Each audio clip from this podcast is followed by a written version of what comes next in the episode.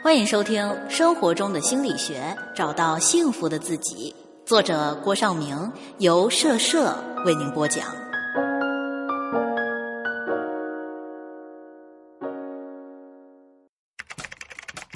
上期内容回顾：诱饵效应。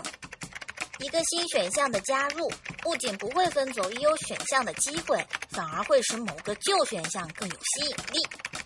诱饵效应改变了你的参照系，一下子把你拉回到向下看这个角度上来。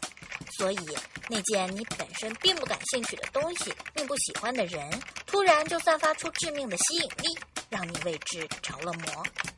如果你根本不去理会这些，其实生活中也没缺少什么。正是那些你自认为省钱的举动套牢了你，让你无法抽身。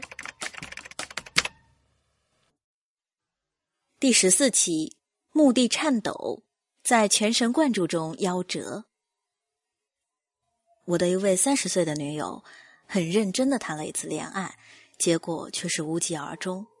她说自己真的很努力，在男友面前说话做事都小心翼翼的。每做一件事，每说一句话，都要寻思半天，担心会让男友不高兴。每次约会回来，还要回放一下过程细节，看自己是否有做的不妥的地方，以便下次改进。最后，他给我念短信。他们认识三个月，有上千条短信，他是挑着念的，内容无非是一些去哪里约会、出差为什么不打电话之类的琐事。他均称之为可能分手的线索，要一一排查。那股认真劲儿，好像解一道数学附加题，这道题没有其他解法，只有一一排错，而且大有不解出来誓不罢休的架势。想起我高中时的一个好朋友，学习特别勤奋，在我仍处于叛逆躁动期的时候，他就已经下定决心一定要考名牌大学。以他的实力，是完全有可能的。而且他的刻苦说起来谁都汗颜，在班里你很少见他抬过头。早上你来，他低头学习；下课你出去，他没离开过凳子。等你背着书包走了，他依然保持同样的姿势，直到最后一个离开。最后模考的时候，他的潜力更是在目标的刺激下越来越疯狂，把我们都远远的甩在了后面。但是令人奇怪的是，到了高考。他居然二本都没有过，第二年高考，他还是最后时刻的落榜生，如同一颗众望所归的果子，平时长得最鲜艳，却总在最后一刻夭折。不得不说，他们都很认真，甚至太认真了。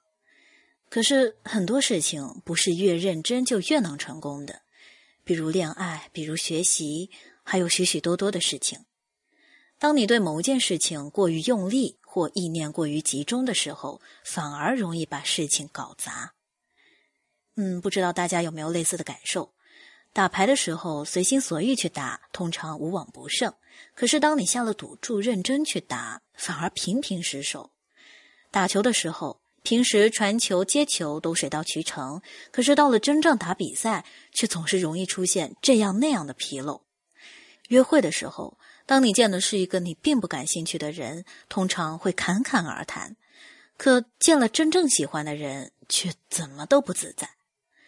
还有面试的时候，当你面的是一家不太重视的公司，会发挥正常甚至超常；可是当你面的是心仪已久的公司，很可能会顾虑重重、紧张兮兮，自己先给自己判了死刑。我们都知道，在给小小的缝衣针穿线的时候。你越是全神贯注的努力，线越不容易穿入，反而是左右都试探试探，或者抬头换一个眼神，线轻轻松松就穿进去了。做事也一样，当你心无旁骛、目不转睛的时候，那些平素可以轻松完成的事情，就像故意跟你作对一样，在你面前玩这样那样的鬼把戏，让你恨得咬牙切齿。可是，当你终于决定放弃的时候，却可能会突然柳暗花明。这就是穿针心理，它还有个名字叫做“墓地颤抖”。墓地颤抖这四个字很形象。你小心翼翼端着一个杯子，这个杯子里盛着信心满满的目标。可是，当你所有的心思都在那儿的时候，目标不会变得很强大，反而会变得很脆弱，脆弱到你的手一抖，目标就粉身碎骨了。其实他本可以安然的待在某个角落，等待时机成熟的时候瓜熟蒂落。不止一位演员说过，之所以走上演艺之路，纯粹是陪朋友考试，结果误打误撞进了演艺圈。也见过不少人取得成功，其实不过是低头做事而已，根本没想过什么前途远大。其实我的那位女友本可以安然享受她的恋爱，而不是见男朋友像见老板，把自己弄得畏手畏脚的。结果其实没那么可怕，这次失败了，总有适合自己的那一个。我的中学同学呢，本可以把目标暂时搁置一下，考试就是考试。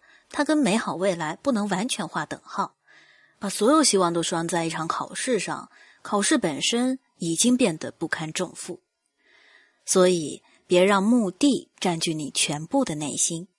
一个人不能没有目的，它是引领你前行的探照灯，借着它，你可以看得更远。但是如果把目的绑在自己身上，它只会变成一个沙袋，把你压得喘不过气来。很多压力并不是来自于事情本身，而是自己主动附加在身上的。因为太在乎、太看重了，所以把自己弄得很沉重、很紧张。而人一紧张，就会出现心跳加速、焦虑、精力分散等不良反应。这一系列的不良反应会使才能无法正常发挥，最终导致失败的结局。所以，不妨把目的放远一点儿。你所经历的每一件事都是过程的一部分，而不是结果。当你觉得一直在过程中的时候，可能在某天就与目标不期而遇。或者把自己放远一点儿，所有的一切都是历史，包括你正在经历的。当你觉得一直在经历历史的时候，目标已经被你不知不觉的跨过去了。尽量用平常心去做事。然后在做每一件事情时，放松心态，尽心尽力就行，不要太去关注事情的结果是什么。当你忘掉结果的时候，才更容易进入最佳状态。你还在揣着目标四处碰壁吗？放下吧，这样自己才可以轻装上路。本期关节点：目的颤抖。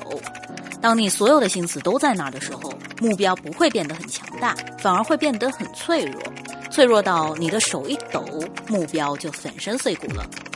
一个人不能没有目的，它是引领你前行的探照灯，借着它，你可以看得更远。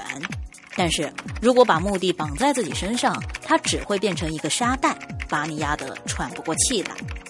当你忘掉结果的时候，才更容易进入最佳状态。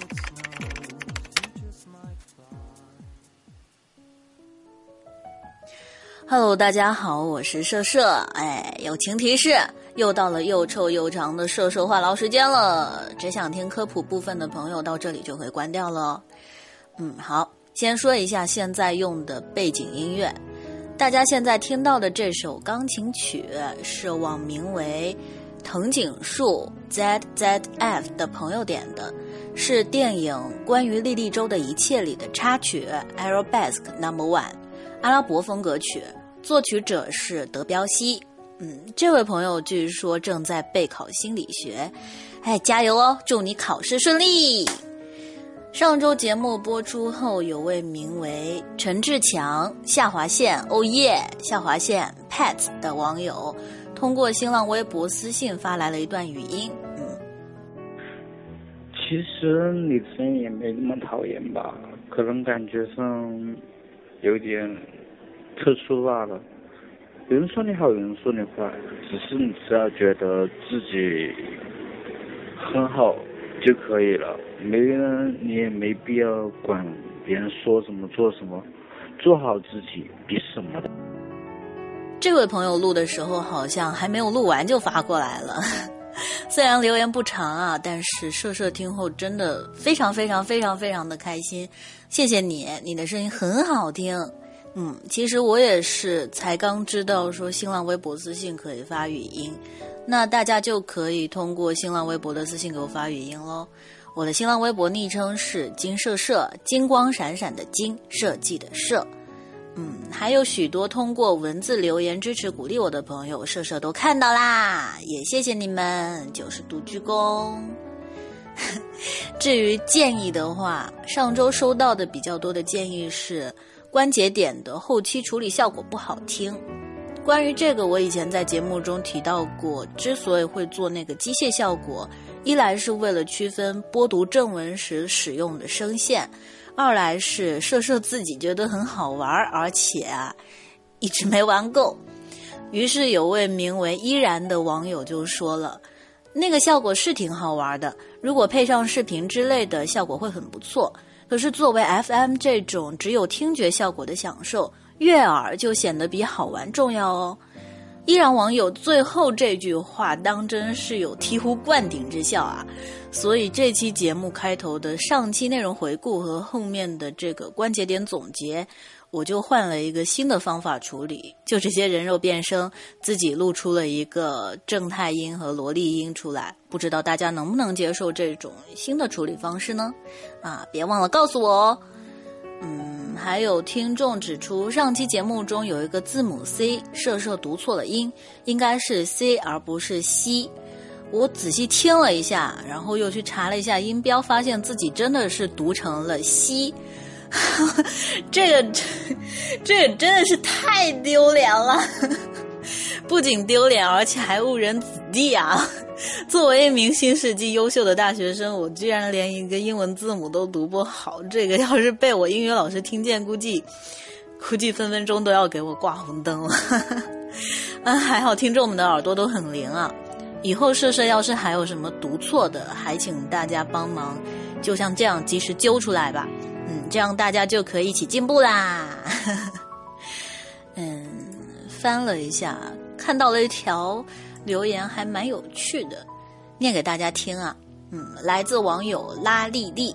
嗯，他说：“社社，听了你的诱饵效应，我觉得女孩子在衣服、包包、鞋子这些好东西面前犹豫不决，这不就是他们的魅力所在吗？如果都像男人那样拿着清单去买东西，那该多无趣啊！” 好，虽然作者写买东西这个例子的原意并不是为了要探讨这个魅力问题，不过像这样来一个扩展思维练习也挺不错的，所以大家就可以就着这个话题讨论一下，相信会很有趣的。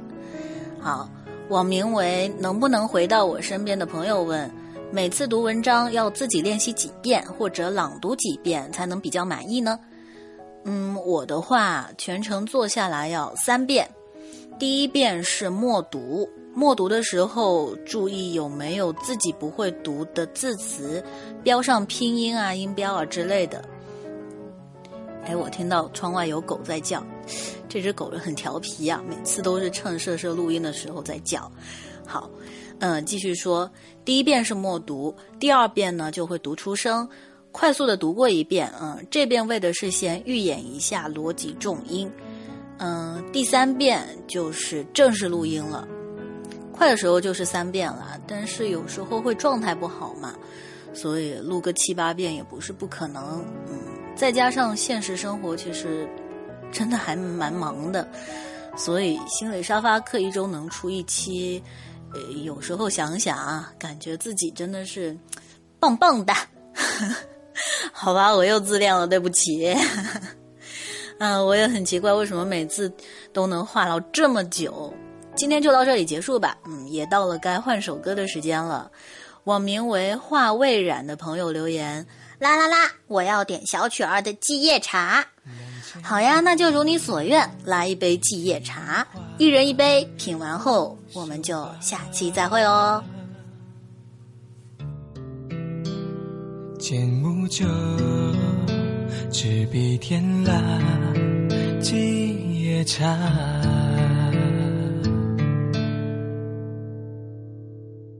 水里门庭，叠纸儿悄谈究竟，可有一番闲情？寒衣提灯，两帘烛红淡褪影。就坐书香念经，蓝上衣，隔门笑答未归家。小径塔，夜白月下，奉杯茶。纸杯酒茶淡香早发，那一口浓烈难咽下。几夜将冷手捧热茶，再寻花。空枝月一抹白无瑕，怎辨是残雪或月华？今夜我独醉这杯茶，清风不还家。